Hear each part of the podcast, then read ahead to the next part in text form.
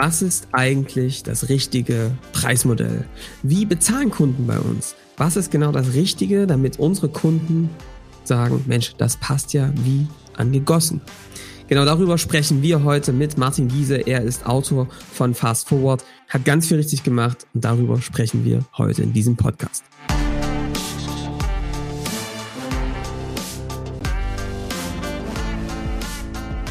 Willkommen zum Scaling Champions Podcast. Konkrete Tipps und Werkzeuge für die Skalierung deines IT-Unternehmens. Hier bekommst du komprimiertes Erfahrungswissen aus über 80 Skalierungsprojekten pro Jahr. Zusammengestellt von Johannes Rasch und Erik Osselmann.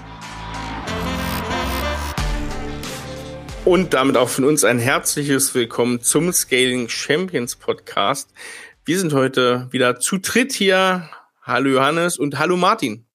Hallo. Hallihallo. Wer Folge 96 gehört hat, es war nämlich die Folge mit Jörg Bayer von Lean AX, einem der Gründer, der wird heute wissen, um was es vielleicht gehen könnte, denn wir haben hier den Autor von Fast Forward und genau darum soll es heute gehen. Und bevor sich Martin vorstellt, kommt Johannes mal um die Ecke und sagt mal unser Problem oder unserer thematischen Aufhänger für den Tag. Also, wir wollen heute, liebe Martin, mit dir sprechen. Ich meine, ihr habt ein großartiges Buch ähm, verfasst mit vielen ähm, coolen Autoren ähm, zum Thema, wie man den Sales ähm, im Startups ähm, macht, gerade vor allem im B2B. Und da ist das Thema Pricing, Revenue Model ähm, ein ganz, ganz entscheidendes und auch spannendes Kapitel. Und wir haben hier, du kannst es nicht vorstellen, Martin, wie viele Leute uns geschrieben haben, gesagt haben, Mensch, mach doch mal was zu Pricing, mach doch mal was damit. Wie kann man irgendwie das Geschäftsmodell so gestalten, dass es für beide Seiten noch mehr ein Win ist als diese klassischen Modelle, du überweist mir erstmal viel Geld und dann liefere ich oder andersrum. Ähm, was gibt's denn da noch für Alternativen? Und deswegen haben wir uns gedacht, Mensch, fragen wir dich einfach mal an. Ähm, das haben wir gemacht und jetzt bist du hier. Und ähm, bevor wir jetzt da thematisch starten, Martin, wäre natürlich die Frage, ähm, was machst du denn heute ähm, so und ähm, wie kommst du dazu, dass ihr das Buch geschrieben habt? Ähm, was treibst du aktuell? Ja, ich unterstütze Startups in unterschiedlichsten Rollen. Also es gibt ausgewählte Startups, wo ich auch mir eine Scheibe gekauft habe als sogenannter Business Angel und dementsprechend langfristig eingebunden bin. Daneben coache ich Startups oder bin in ihren Advisory Boards oder unterrichte in unterschiedlichen Inkubatoren.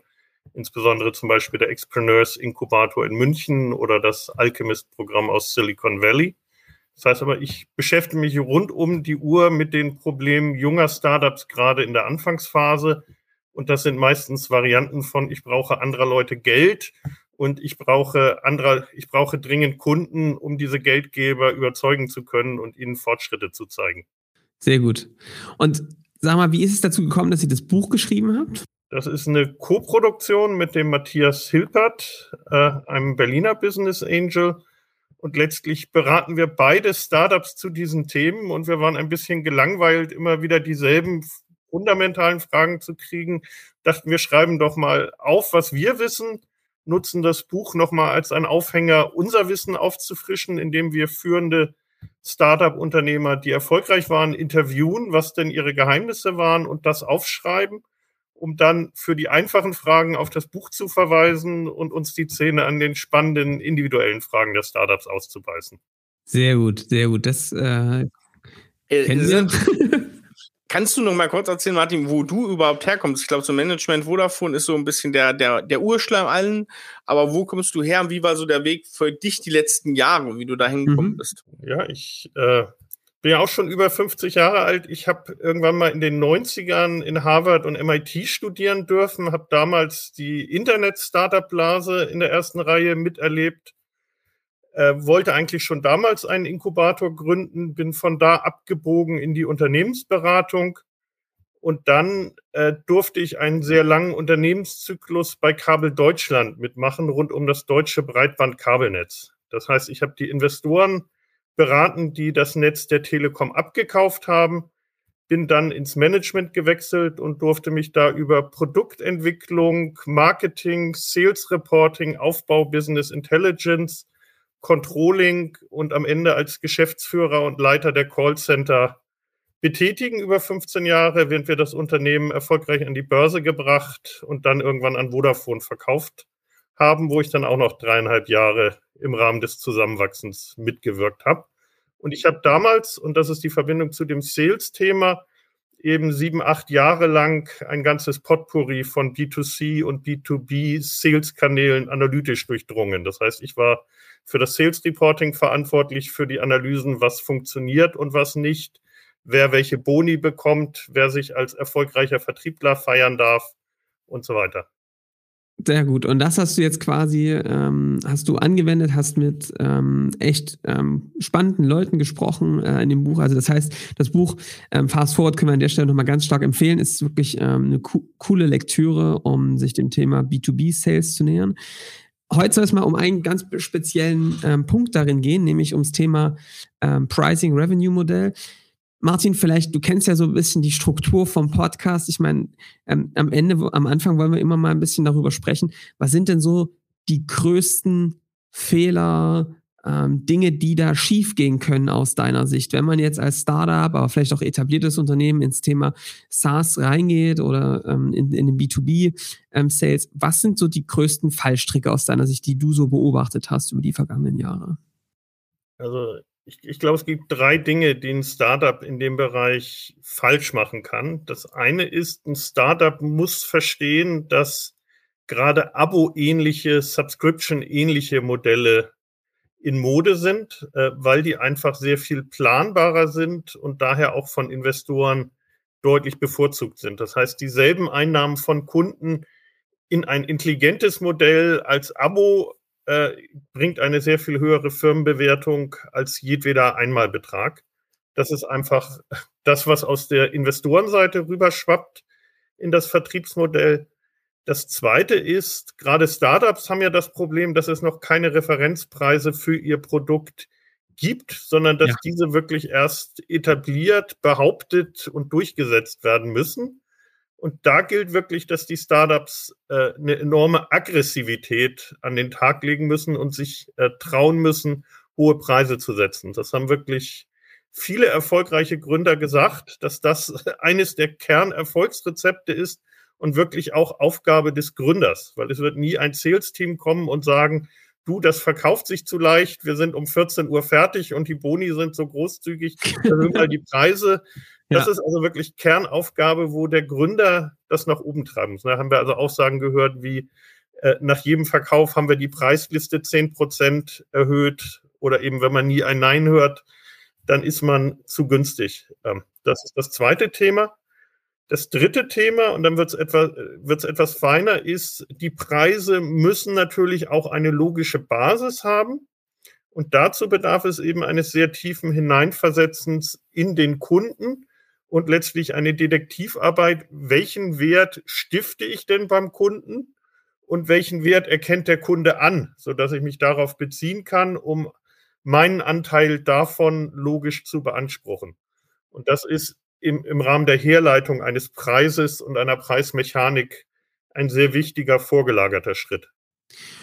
Und sag mal, Martin, wenn du das so betrachtest, was würdest du sagen, was ist so die, gibt es eine Sackgasse, wir haben ja die Sackgasse der Woche, ja, so ein, so ein Glaubenssatz, in dem man äh, immer wieder mal reinläuft und in dem man ähm, dann eigentlich im Nachgang erst merkt, Mensch, da haben wir irgendwie voll falsch gedacht. Merkst du, da gibt's da was, wo man, wo du immer merkst, Mensch, da klickt's bei manchen erst im Nachgang, dass sie merken, Mensch, irgendwie haben wir das aus der falschen Seite betrachtet? Also ein feinerer Punkt, es geht nicht darum, den Kundenwert analytisch richtig zu beweisen, sondern einen Kundenwert zu finden, den der Kunde akzeptiert und glaubt. Ja. Also wir hatten mal ein, eines der Interviews, Gregor Stühler, sehr erfolgreich mit Scoutbee, die machen eine Procurement-Software. Und die haben immer versucht, den, den Firmen vorzurechnen, wenn ihr einen inhaltlich korrekten Procurement-Prozess Lehrbuch machen müsstet, müsstet ihr 8000 Stunden investieren und die spart ihr mit uns. Genau. Da haben die Unternehmen ihnen Vogel gezeigt und gesagt, aber das macht Ach, ja keiner. Das ja. gilt nicht. Und dann geht es also darum, äh, egal was du glaubst, was analytisch abstrakt richtig ist, eine Begründung zu finden, wie du denn in die Welt deines Gegenübers und seines, seiner Bezugsperson, die er im Hintergrund überzeugen muss, übersetzt, wie du einen Wert stiftest. Und das ist eine Königsdisziplin. Das Gute ist, und das ist vielleicht eine dieser Sackgassen, das muss man nicht alleine machen, sondern man kann den Kunden mit einbinden. Das Ah. heißt, die Aussage, man fängt einfach mal an, nimmt sich einen Stift, geht an dieses Board und behauptet, man hätte eine Idee, wie das Geschäft funktioniert. Schlimmstenfalls wird einem der Stift aus der Hand genommen, aber das wurde noch keinem Startup übel genommen. Und wenn man es am Ende gemeinsam am Whiteboard entwickelt hat, dann hat man einen Bezugspunkt. Also einfach trauen, mit Annahmen, mit Hypothesen, mit Vorschlägen, wie man das denn berechnen kann, in diese Aufgabe zu gehen. Und das muss ja auch nicht konfrontativ sein. Äh, es ist dann eher so die gemeinsame Arbeit am, am Whiteboard. Wie können wir das denn deinem CFO erklären? Lass mal uns anfangen und dann ist es ein gemeinsames Arbeitsprodukt. Das ist für die Glaubwürdigkeit eh immer das Beste in der Entstehung. Sehr, sehr gut. Also, da möchte ich gleich mal ansetzen. Ich meine, das ist ja was, was sich auch irgendwie durchzieht, auch wenn man sein Marketing baut, wenn man sein Produkt baut, sind das ja ähnliche Prinzipien. Warum nicht dann auch beim Thema ähm, Pricing und, und Nutzen? Kannst du uns vielleicht mal beschreiben, äh, wenn ich das jetzt irgendwie verstanden habe, gesagt, hm, vielleicht sind wir da auch reingetippt. Vielleicht fangen wir mal beim Thema Pricing ähm, an. Ähm, was kannst du vielleicht mal beschreiben, wie hast du erlebt, wie sind denn jetzt die meisten vorgegangen, um sich ein sinnvolles Pricing zu erschließen? Ich würde da gerne noch mal ein bisschen in die Tiefe gehen. Also dieses ähm, am Kundennutzen das auszurichten, kam ja schon aus den letzten Aussagen, aber hast, was hat sich so gezeigt, welcher Prozess wurde da gewählt oder was hat sich denn bewährt? Was empfehlt ihr auch für einen Prozess, um zum richtigen Preis für den Kunden zu kommen? Also wie gesagt, der eine Input ist, welchen Wert erstelle ich für den Kunden? Das hat für viele auch Produktentscheidungen, für das Produktdesign ja Auswirkungen, ist aber auch für die Glaubwürdigkeit wichtig.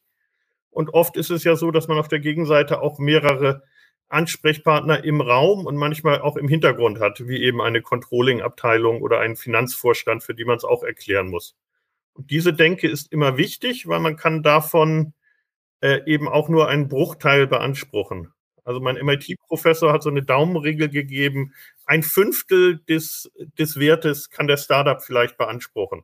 Weil leider sind Unternehmen träge und deswegen muss man ihnen leider den Löwenanteil der Einsparung auch geben, sonst passiert halt nichts. Aber mal 20 Prozent oder so mal so als Startpunkt, das wäre eben ein Weg, wie man an so eine Größenordnung rankommt. Und das andere ist eben dann letztlich ja die Verhandlung mit dem Kunden. Das heißt, man setzt ja auch durch seinen Preispunkt äh, auch eine Botschaft über die Werthaltigkeit und da muss man sich eben trauen. Also wie es manchen Gründern auch schwerfällt, mit einem noch nicht ganz perfekten äh, Produkt aus dem Labor zum Kunden zu gehen, ist dann die zweite selbstbewusste Behauptung, es kostet auch was. Äh, die ist kongruent, Ja. aber schwierig, Ja, aber nötig. Und sag mal, Martin, du hast gerade noch mal äh, vorhin so schön gesagt, äh, es gab dann Gründer, die haben dann einfach um 10% nach jedem Abschluss äh, den Preis erhöht. Ähm, da sagt ja jetzt schon der eine oder andere, aber das ist doch Betrug am Kunden oder ne, wie kann denn sowas sein? Wo ist denn da der Mehrwert gestiegen? Ja, ähm, wieso haben die das gemacht? Was war der Gedanke dahinter? Also der Gedanke ist, dass dein Wert ja auch steigt. Also äh, in Anführungsstrichen der erste Kunde, da ist fast ja noch zu erwarten, dass es irgendwelche Kinderkrankheiten gibt. Das heißt, in dem Sinne, wie du erfolgreich am Markt beweist, dass du drei, sechs, zwölf Kunden hast, wo dein Produkt stabil läuft, sind letztlich Produkteigenschaften besser geworden, weil Kinderkrankheiten ausgetrieben und deine Operations stabil geworden sind. Du hast diese Referenzen, du hast die zusätzliche Glaubwürdigkeit, du hast das Momentum und das äh, muss man sich dann auch trauen zu beanspruchen. Mhm. Gibt es Unternehmen, die du kennst, die falsch geankert haben, am falschen Punkt? Also die nicht mehr die Fähigkeit hatten, höher zu gehen um die 10% und dann zu erkennen, mein Produkt ist doch mehr wert auf Dauer, sondern die sehr hoch angesetzt haben? Ähm, sind mir so keine Beispiele bekannt. Ist ja bei den meisten Startups auch so, dass die relativ intransparente Märkte haben. In dem Sinne, wenn Mhm. sie viele kleine haben, dann ist ihr Marktpreis, ihr tatsächlicher Preis auch gerade relativ zur Liste im Zweifel ja nicht äh, Allgemeinwissen. Ja. Das heißt, da kann man dann korrigieren, aber quasi ein Unternehmen, das mir quasi erzählt, unser Verkaufsprozess ist zu einfach, wir verkaufen täglich x Abos, da würde ich sehr schnell mal gucken, ob sie es vielleicht genau deshalb äh, zu einfach machen, weil sie es unter Wert verkaufen. Mhm. Ja. Also es muss schon mühsam sein, es muss Widerstand sein, der andere muss mal schlucken, aber man muss sich eben an diese Grenze letztlich auch, äh, auch rantasten und sich das auch trauen. Und das ist ja dann bei komplexeren Preismodellen manchmal auch noch innerhalb äh, der Feingestaltung äh, möglich. Ich musste als Verhandlungscoach immer an das Beispiel des reichen Optikers denken, wie man mhm. das Limit findet. Ist euch das bekannt? Nee? Äh, ja, ein Mann ist beim Optiker und betrachtet so die Brille im Gestell und fragt, äh, was kostet die denn? Der Optiker sagt 200, beobachtet den Kunden, der zuckt nicht, nur für das Gestell. Und dann nochmal 100 fürs Glas, guckt den an, zuckt nicht, für jedes Glas. und dann nochmal 50 fürs Zusammenbauen. Und so entsteht dann äh, letztlich das Modell und man tastet sich letztlich auch äh, letztlich an die Kunden ran.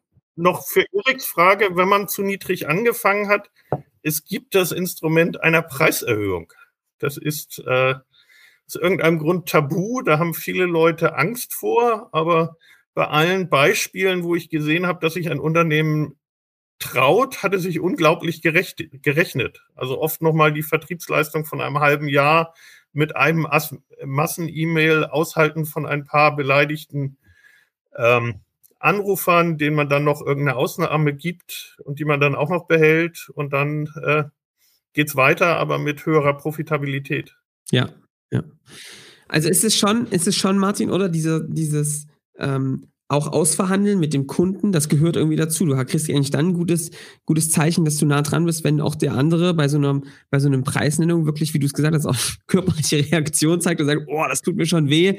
Aber es ist irgendwie das, was im Verhältnis zum Nutzen auch steht, ja. Aber das muss, es muss beiden Seiten so ein bisschen wehtun, damit du irgendwie ähm, an einen Preis kommst, der auch gerechtfertigt ist.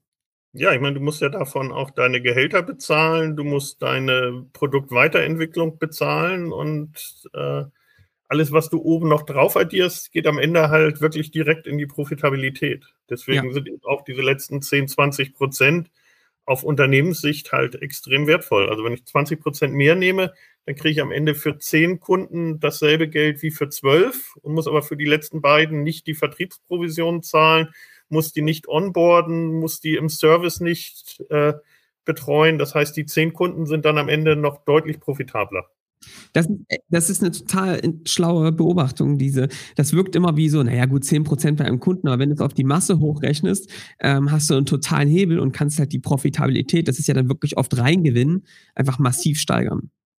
Also großes Signal, eigentlich 10% gehen immer, oder Martin? Also ja. mindestens, ja. Und wenn, wenn 10 gehen, probiert 20 aus. So, genau. ähm, was, ich, was ich ganz interessant finde, ist, ähm, dass du natürlich auch gesagt hast, Mensch, am Ende musst du dich eigentlich reinversetzen in den Kunden. Ich meine, wir kommen ja oft aus einer aus einem Blick des Product Market Fit. Ähm, wie kannst du ähm, was bauen, was nachhaltigen Nutzen hat für den Kunden und das aus seiner Brille herausbauen? Ähm, habt ihr beobachtet, dass die Unternehmen oder seid auch ihr mit euren Startups da reingegangen, dass sie wirklich dann nochmal ins so dieses Beobachten des Kunden nochmal tiefer verstehen ins Geschäftsmodell, vielleicht nicht nur bei einem Einzelkunden, sondern vielleicht auch bei einem ganzen Markt, ähm, das systematisch gemacht hat, um diese Preise zu ermitteln? Also das ist äh, für mich als Inkubator, äh, für mich als Investor oder auch wenn ich für einen Inkubator mitentscheiden darf, wer reinkommt, äh, eine ganz wichtige Dimension zu sehen, äh, haben die sich in ihren Kunden rein reinversetzt, äh, Kommt, kommt die Annahme, dass dieses Produkt gebraucht wird vom grünen Tisch? Oder können die auch dokumentieren, mit wie vielen Kunden sie gesprochen haben, was sie da gelernt haben? Und äh, vor allem, wenn man ihnen dann Tipps gibt in der Zusammenarbeit, äh, verproben sie diese Ideen am Kunden. Also gibt für mich ja. nichts eindrucksvoller, als wenn ich mit einem ähm, Startup eine lebhafte Diskussion habe, was denn ein Kunde wohl denkt und braucht. Und sie kommen zwei Wochen später wieder und haben mit vier Kunden gesprochen und haben eine Synthese davon. Mhm. Und dann geht's weiter. Also so entwickelt man gute Produkte, die sich eben auch nachhaltig etablieren, weil ohne Kunden geht's nicht. Ja. Ich glaube, das können wir beide nur unterschreiben. Das ist äh, quasi die, die eine Message des ganzen Podcasts. Ähm, was ist denn für dich, wenn wir zum Thema Pricing gehen, Hast du da Unternehmen, die aus deiner Sicht das wirklich vorbildlich gemacht hat, die, an dem man sich da ein Beispiel nehmen kann, die das, die da auch auf einem sehr, sehr guten Weg sind aus deiner Sicht? Ähm, ist, äh, also ein Beispiel ist sicherlich Personio, hier eines äh, der sehr erfolgreichen ähm, HR-Startups aus München. Da äh, hat auch der Jonas Rieke, der COO, äh, veröffentlicht. Kann man im Internet finden, äh, ihre Preisstrategie, die auch eine implizite Erhöhung beinhaltete, aber wo sie eben ein sehr differenziertes Value-Based Pricing eingefügt haben, wo sie also gesagt haben, diese Struktur bildet eben auch den Wert ab, den wir für die Unternehmen schaffen. Das Grundprinzip ist, äh, ich habe ja schon gesagt, alles, was Abo ähnlich ist, ist perfekt. Das Zweite, was in der Konstruktion die hohe Kunst ist, ist dynamische Elemente einzubauen. Mhm. Also das ganz Simple ist ja so ein Bronze, Silber, Gold, wo am Bronze irgendwas so nervt, dass ich dann doch das Silber kaufe und irgendwann äh, mir doch das Gold gönne. Äh, aber das eben in verfeinerten Formen. Also wir haben auch Unternehmen gesehen, die mit extrem kleinen Größen in die Unternehmen reingekommen sind weil diese Erstpenetration ist ja mit das Schwierige, aber dann so clever konstruiert waren, dass sie halt aufgrund Volumen, aufgrund Anzahl der Lizenzen dann kräftig äh, gewachsen sind. Also wenn das Preismodell einen Treiber hat, irgendwas wie Transaktionen, Suchanfragen, Datenmengen, ähnliches, so dass es von alleine wächst, ist das ein Riesenerfolg. Ist meines Erachtens auch eine Kennzahl die demnächst immer größere Bedeutung in der Startup-Welt erlangen wird, ist aus meiner Sicht die Net Revenue Retention. Das ist also die Frage, ich gucke ein Jahr rückwärts und angenommen, du hattest 100 Kunden mit 100 Einheiten Umsatz. Wie viel Umsatz machst du heute mit diesen Kunden? Früher hat man immer auf den Churn geguckt und wahrscheinlich sind nur noch 85 oder 90 von den 100 da. Aber was man eben gerade bei den erfolgreichen Startups sieht, ist, diese 85 machen inzwischen 150 oder 180 Einheiten Umsatz, weil es eben einfach eine Wachstumsrichtung tiefer in diese Unternehmen hineingibt. Da gibt es die Nachbarabteilung, die andere Ländergesellschaft, es gibt irgendeinen dynamischen Treiber und man wächst tiefer hinein. Und wenn man das modelliert, ist das oft äh, vergleichbar mit der frischen Vertriebsleistung, was man nochmal aus dem Bestand rausholt. Und da spielt dann die Musik gerade in der Phase der Skalierung und der letztlich ja positiven Explosion, auf die wir immer hoffen bei unseren Projekten. Also eigentlich ja auch was, was man, äh, wo, wo also auch du den Trend hinsiehst, oder? So noch tiefer in Kunden zu wachsen, einerseits tiefer in die Wertschöpfung, aber auch Branchen vielleicht noch tiefer äh, zu, ähm, äh, zu beleuchten. Da wollte ich dich sowieso mal fragen, Martin, das hat jetzt nicht direkt was mit Preismodell zu tun oder mit Pricing, aber wie siehst du das denn? Ähm, äh, ist das, merkst du jetzt schon, dass es mehr in, in den B2B-Startups, ähm, ich würde sagen, so eine Personio ist ja schon eher so eine Querschnitts ne, im Thema HR über verschiedene Branchen hinweg. Erlebt ihr jetzt mehr, dass es mehr diese Querschnitts-Startups gibt, die kommen, oder gehen welche dann wirklich in einzelne Branchen rein und, und, und bieten dann dort Lösungen? Was beobachtest du da gerade bei den Unternehmen, die du so siehst und betreust? Also ich habe alle Varianten ähm, gesehen. Also eines der Startups, den ich eng begleite seit vielen Jahren, die Kinexon, hat manche Märkte auch fast komplett erschlossen. Also die haben es zum Beispiel geschafft, ihre Sensoren in die NBA zu verkaufen und das ging dann über die Philadelphia 76ers zu den Houston Rockets und jetzt sind sie, glaube ich, bei 80 Prozent der NBA in den Trainingshallen. Auch das geht. Äh, und das ist dann natürlich im Sinne von Fokus sehr gut. Da spricht dann der CEO Oliver Trinchera auch von Bowling Pins.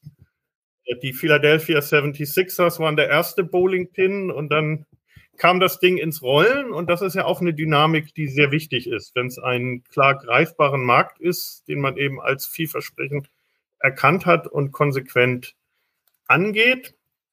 Ähm, die, die Kunst ist halt immer, sich genug dieser Märkte zu finden und dann zu wachsen. Also ich bin sicher, Personio wird im Hintergrund auch eine clevere Segmentierung haben ähm, und ein Modell, wo sie zuerst äh, gehen. Ich weiß, wie viel Hirnschmalz sie verwenden, zum Beispiel die Sequenz der Länder richtig zu sortieren, wann und wohin sie ihre Anstrengungen setzen. Also auch dann muss man segmentieren, weil man ja als Startup immer endliche äh, Ressourcen zur Verfügung hat, die man dann idealerweise da ansetzt, äh, wo man den höchsten Impact hat. Der höchste Impact, der muss halt immer korrigiert werden. Ist dieser Kunde im Kern meiner Segmente? Ist er auch repräsentativ für weitere Kunden? Und ist er vielleicht sogar ein Bowling-Pin, der mir weitere ähnliche Kunden erschließt?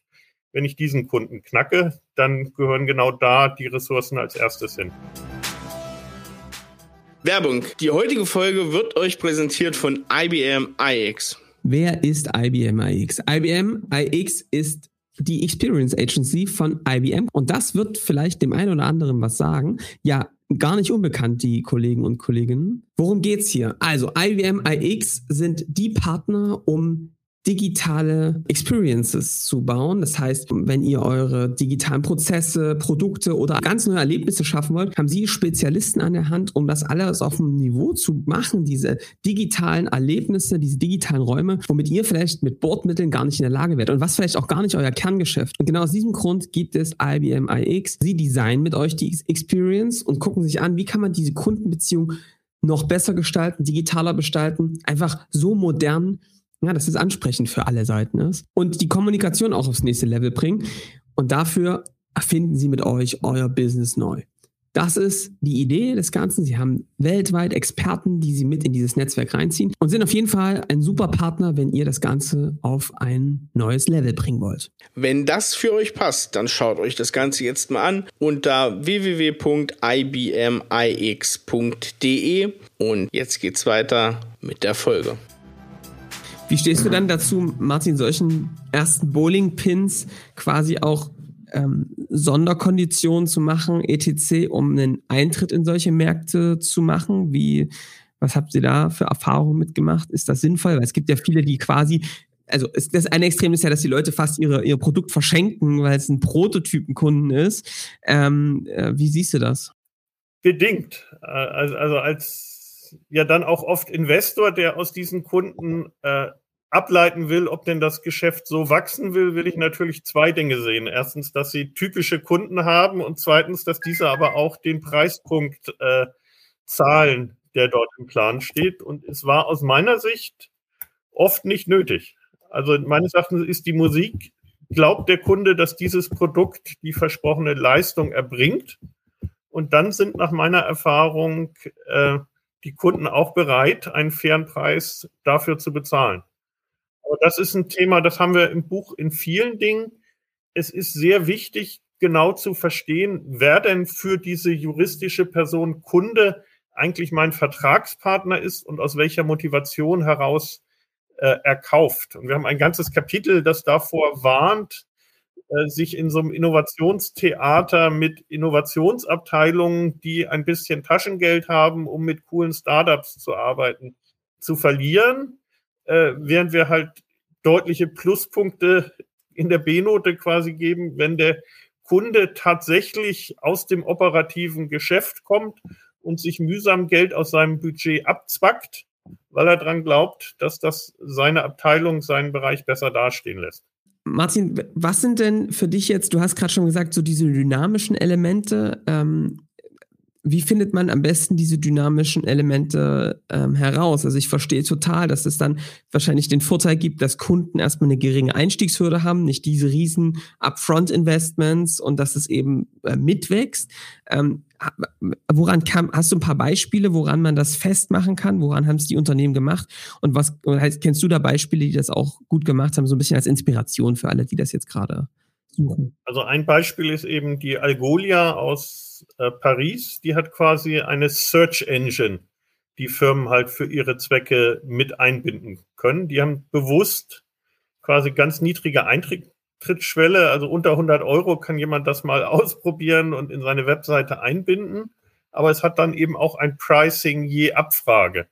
Das heißt eben, dass entsprechend, wenn es tatsächlich in den Live-Betrieb eingebunden wird und signifikante Mengen erreicht, dass es dann entsprechend äh, steigt und gerade wenn die Unternehmen auch erfolgreich wachsen, dann man eben mit den Unternehmen nochmal mitwächst. Ähnlich, äh, wenn Personio zum Beispiel gerade das Segment Startups hat, dann sind das hoffentlich ja auch Unternehmen, die auch in der Mitarbeiteranzahl kräftig wachsen. Das heißt, wenn das Pricing-System eine Komponente beinhaltet, dass eben mit der Anzahl der Köpfe die Gebühr wächst und man setzt auf die Gewinner und nicht auf die schrumpfenden Unternehmen, dann äh, kriegt man ganz nebenbei äh, einen völlig legitimen Preisanstieg mit rein. Das dritte ist, man kann sogar Inflationsausgleich oder jährliche Erhöhungen in die Verträge aufnehmen. Ich glaube, der Jörg Bayer mit Lina X war ein Beispiel, der sagte, wir haben da sieben Prozent in unseren Standardvertrag geschrieben und meistens blieb es stehen. Also die meisten, äh, auch Kunden haben meistens einen relativ kurzfristigen Zeithorizont und gegebenenfalls so Dinge, die sich über Jahre akkumulieren, tauchen da zunächst ähm, gar nicht so bewusst auf und werden im Best Case dann von einem Kontro sorgfältigen Controlling Department äh, berücksichtigt und automatisch fortgeschrieben. Eine andere Konstruktion, die wir auch in dem Buch empfehlen, ist äh, mit Listenpreisen und Discounts zu arbeiten. Das heißt, äh, auch etwas, was ich auch schon aus der Mobilfunkindustrie kenne, so äh, anfängliche Promotions, die dann verfallen, dass man eben bestimmte Discounts vielleicht sogar ein oder zwei Jahre gibt, aber nicht auf alle Zeiten und damit irgendwann dann auf den höheren Listenpreis zurückkommt im Rahmen der, der Vertragslaufzeit ich glaube, wer das ja auch ganz gut fährt, ist ja HubSpot in zwei Richtungen. Also HubSpot fährt so, so zum einen mit Kontaktmenge, aber auch mit Funktionsumfang. Und die fahren es ja sehr gut. Du hast ja auch unglaublich niedrigschwellig reinzukommen, aber du kannst von zwei Seiten, treibt sich der Preis ja hoch. Ich glaube, das ist auch ein ganz gutes Modell dafür, wie, wie du die Funktion und auch die Nutzer, die du auf die Plattform bekommst, dann dynamisch aussteuern kannst im Preis. Das klingt gut. Und dann hoffentlich natürlich auch ständige Produkterweiterungen, die das rechtfertigen. Also die den ganzen Businessplänen, die ich immer von Startups sehe, wächst die R&D-Abteilung kontinuierlich und oft sehe ich dann eigentlich im Plan nicht mehr, was die im Jahr drei, vier, fünf konkret beiträgt. Aber das sollten ja dann auch entsprechende Erweiterungen, die dann auch vergütungswürdig sind, entstehen. Martin, es, es schwingt ja bei all dem, was du sagst, immer für mich eins mit. Ne? Also, ich habe ja auch schon mal gesagt, dass wir zum Beispiel unseren Preis auch jedes Quartal um 10.000 Euro äh, erhöhen. Warum machen wir das? Naja, weil du damit ähm, den ähm, weißt, dass du in jedem Quartal mindestens um 10.000 Euro den Wert für den Kunden erhöhen musst. Aber das schwingt natürlich bei all dem, was du jetzt gerade auch sagst, mit. Ne? Ich glaube, der höchste Hebel aufs Pricing ist doch einfach immer kontinuierlich dran zu bleiben, mehr Nutzen für den Kunden zu schaffen, was eben nah an seiner Wertschöpfung ist oder an dem, was du eigentlich mit dem Produkt machst, oder? Dass du ihm wirklich dafür sorgst, echtes Geld zu sparen oder mehr einzunehmen, oder? Das ist doch einer der entscheidendsten Hebel. Genau, also die, ich meine, die einzige Existenzberechtigung eines Startups ist, dass er ein Produkt hat, das Leuten nützt. Äh, wenn das nicht gegeben ist, dann kann man es auch nicht mit einem niedrigen Preis oder Dumping äh, kaschieren, sondern das ist die Grundvoraussetzung, an der man arbeiten muss. Und für die Startups, die über diese Schwelle drüber sind und genug Anzeichen haben, dass das funktioniert, gilt dann alles weitere, das wir gesagt haben, dass man sich dann verdammt nochmal trauen soll, von diesem Wert auch ein angemessenes äh, Stück zu beanspruchen, um zu wachsen und um diesen Benefit an noch viel mehr Kunden zu bringen. Also sehr coole äh, Impulse zum Thema äh, Preis ähm, und, und, und wie man es gestaltet. Ähm, was mich natürlich interessiert ist, das geht jetzt ein bisschen davon weg, aber trotzdem finde ich für mich ziemlich spannend. Hast du für dich oder auch aus dem Buch heraus ähm, Wege gefunden, wie machen das denn Kunden ähm, IT oder wie machen es denn ähm, ja diese IT-Unternehmen, die Softwareunternehmen, die Startups, ähm, diesen Nutzen kontinuierlich zu erhöhen? Hast du für dich da ähm, ein paar gute Beispiele? Wie gibt es da einen Prozess zu? Weil ähm, es ist schon immer die Frage, ne, dass du nicht zu sehr eine Balkonlösung für einzelne Kunden brauchst ähm, und, und trotzdem was schaffst, was irgendwie wirklich einen echten Mehrwert bringt und dass du dein Alleinstellungsmerkmal nicht verlierst, weil du immer, immer, immer breiter wirst. Hast du da Beispiele, wie Unternehmen das aus deiner Sicht gut machen, ähm, wie die es schaffen, auch nachdem sie einen Erfolg hatten, dran zu bleiben, immer mehr Nutzen zu stiften, wofür Kunden auch bereit sind, mehr zu zahlen? Also ich glaube, ein ganz wichtiger Schritt ist immer dieses, dieses Konzept, wirklich den gemeinsamen Nenner der Kunden zu finden und sich auch Kunden zu suchen, die eben zu diesem gemeinsamen Nenner passen. Das ist das, wo auch der eine oder andere auf der Strecke bleibt, wenn er zwar scheinbar vielversprechende äh, Produkt, Projekte hat, die vielleicht einzeln sogar auch ganz respektabel aussehen, die aber am Ende nicht auf dieses skalierbare Etwas im Sinne eines gemeinsamen Nenners abzielen. Und da ist oft eine hohe Disziplin gefragt. Also gerade Gründer, die gerade verzweifelt Kunden suchen, vielleicht auch die eine oder andere Sinnkrise haben und etwas Bestätigung brauchen, äh, die Disziplin zu haben, zu sagen, da will zwar jemand kaufen, aber der ist kein relevanter Kunde, ist schwierig. Ich glaube, ein Positivbeispiel ist zum Beispiel die Celonis. Äh, heute ja ein äh, Dekakorn-Weltspieler. Die sind ja aus einem studentischen Beratungsprojekt entstanden, weil das, was sie für den Bayerischen Rundfunk gebastelt haben, offenbar ein ganz cleverer Blick auf Daten war, wie ihn noch keiner konnte. Und die sind ganz lange gebootstrapped, weil sie halt immer erfolgreich von Kunden gewachsen sind. Aber wenn man mit dem Bastian Numi nachher spricht, auch heute, dann, dann sagt er eben auch, eines der wichtigen war eben, trotz dem Bedienen dieser ersten drei, fünf, zehn Kunden, das quasi große Ganze und die Entwicklung unseres eigenen Produkts wirklich in ein standardisiertes Produkt äh, nicht aus den Augen zu verlieren. Und das ist eben was, dafür muss man eng das Ohr am Kunden haben. Deswegen sagen wir auch, Sales ist Chefsache. Das muss die Gründerin oder der Gründer auch persönlich wahrnehmen und eng am Kunden sein. Und dafür gibt es auch Instrumente. Also der Bastian pflegt zum Beispiel einen Key Customer Circle, wo halt die CEOs seiner coolsten Kunden eingeladen werden und auch kommen, um halt mit anderen CEOs und ihm an einem Tisch zu sitzen und sich auszutauschen. Und dadurch muss Flick dann auch in der Phase nach erfolgreicher Skalierung oder schauen wir mal, wie weit die noch weiter skalieren, ähm, eben auch der CEO selber weiterhin die Kontakte zum Kunden, um auch zu sehen, wo der Schuh drückt, wie man sich weiterentwickeln kann und wie man den Wert eben auch kommuniziert. Dahinter steht ja so ein bisschen, ne, Martin, diese, diese Idee, ich weiß, dass ich nichts weiß und im Zweifel gehe ich mal raus, um zu verstehen, was brauchen eigentlich die Kunden und dann gucke ich weiter, ähm, um da nicht äh, auf der falschen Stelle abzubiegen. Ja, aber es ist auch nicht so defensiv. Also, äh, also die, man, man braucht schon eine Vision, für die es sich lohnt, anzutreten und äh, diesen Grind letztlich über sich ergehen zu lassen. Man braucht dann aber in der Tat ein Talent äh, namens Zuhören. Das ist durchaus unterbewertet. Also wir hatten auch einen Interviewpartner, der sagte, es ist für ihn völlig okay, wenn er von einem 30 Minuten Kundentermin 29 Minuten zuhört. Aber in den 29 Minuten findet, was er in der einen Minute dann sagen muss, um diesen Kunden an der Angel zu haben. Da ist oft, gerade auch Verkäufer haben oft ein hohes Mitteilungsbedürfnis äh, oder auch Gründer, die ihr Produkt predigen. Die Kunst ist quasi in der richtigen Richtung Fragen zu stellen, aber auch viele offene Fragen, viel zuzuhören. Da haben wir auch ein ganzes Kapitel, was denn sinnvolle Versatzstücke von einem Gespräch sind.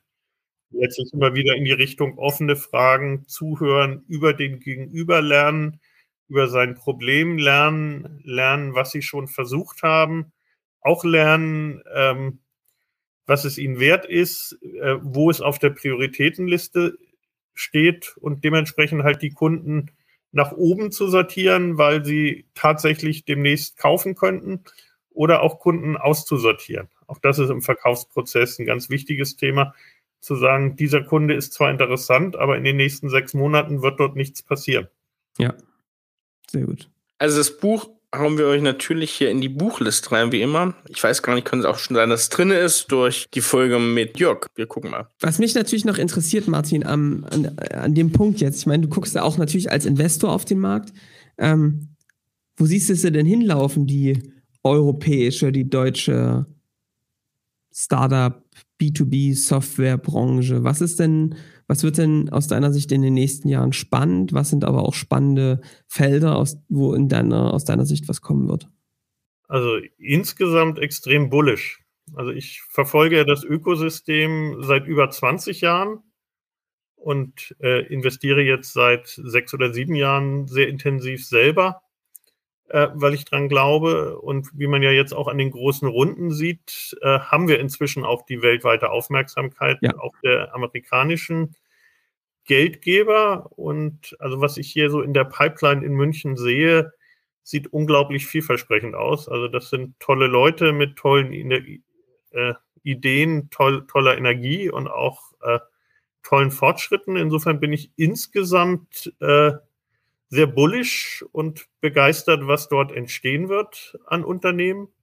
Muss gleichzeitig natürlich auch sagen, manche der Finanzierungen sind jetzt schon sehr sportlich und legen natürlich für die Unternehmen jetzt auch sportliche Messlatten, welche Erfolge von ihnen äh, erwartet werden und bin da sehr gespannt, wie viele es schaffen, da quasi reinzuwachsen in die Erwartungen und die sogar noch zu übertreffen und vielleicht die DAX-Konzerne von 2030 zu werden. Äh, bin sicher, es wird aber auch den einen oder anderen geben, der etwas auf der Strecke bleibt und zumindest gegenüber diesen hohen Erwartungen dann doch etwas bescheidener ins Ziel kommt.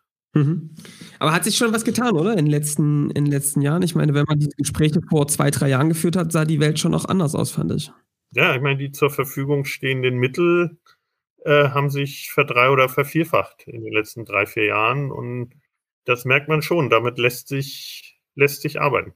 Kurze Frage nochmal zum Standort München.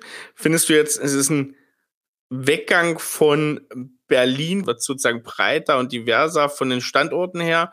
Oder verteilt sich jetzt auf vielleicht zwei, drei Zentren in Deutschland? bin gespannt. Also bin sehr beeindruckt von vielem, was in Berlin läuft, habe aber das Gefühl, es gibt schon eine gewisse Sortierung. Also ich ja. sehe in Berlin eher B2C artige Geschäfte, zum Teil auch Dinge, die eher vom Geschäftsmodell her auch mit großen Ressourcen getrieben werden müssen. Ob es ein Delivery Hero oder Gorilla. Gorillas oder ähnliches ist, was halt eine große Wette auch in Exekution ist. Ja was so ich als Münchner Flavor sehe, ist halt äh, letztlich B2B eher auf Geschäftskunden orientiert, oft mit einer gehörigen Portion Innovation, was halt auch zu dem Standort mit mehreren starken äh, Universitäten und gerade im Vergleich zu Berlin natürlich auch mit einer starken industriellen Basis im Umland ähm, hervorragend passt. Ähm, was mir eher Sorge macht, ist, äh, wie weit im Moment gerade auch bei den Geldgebern der Abstand zwischen diesen beiden Zentren und dem Rest der Republik ist.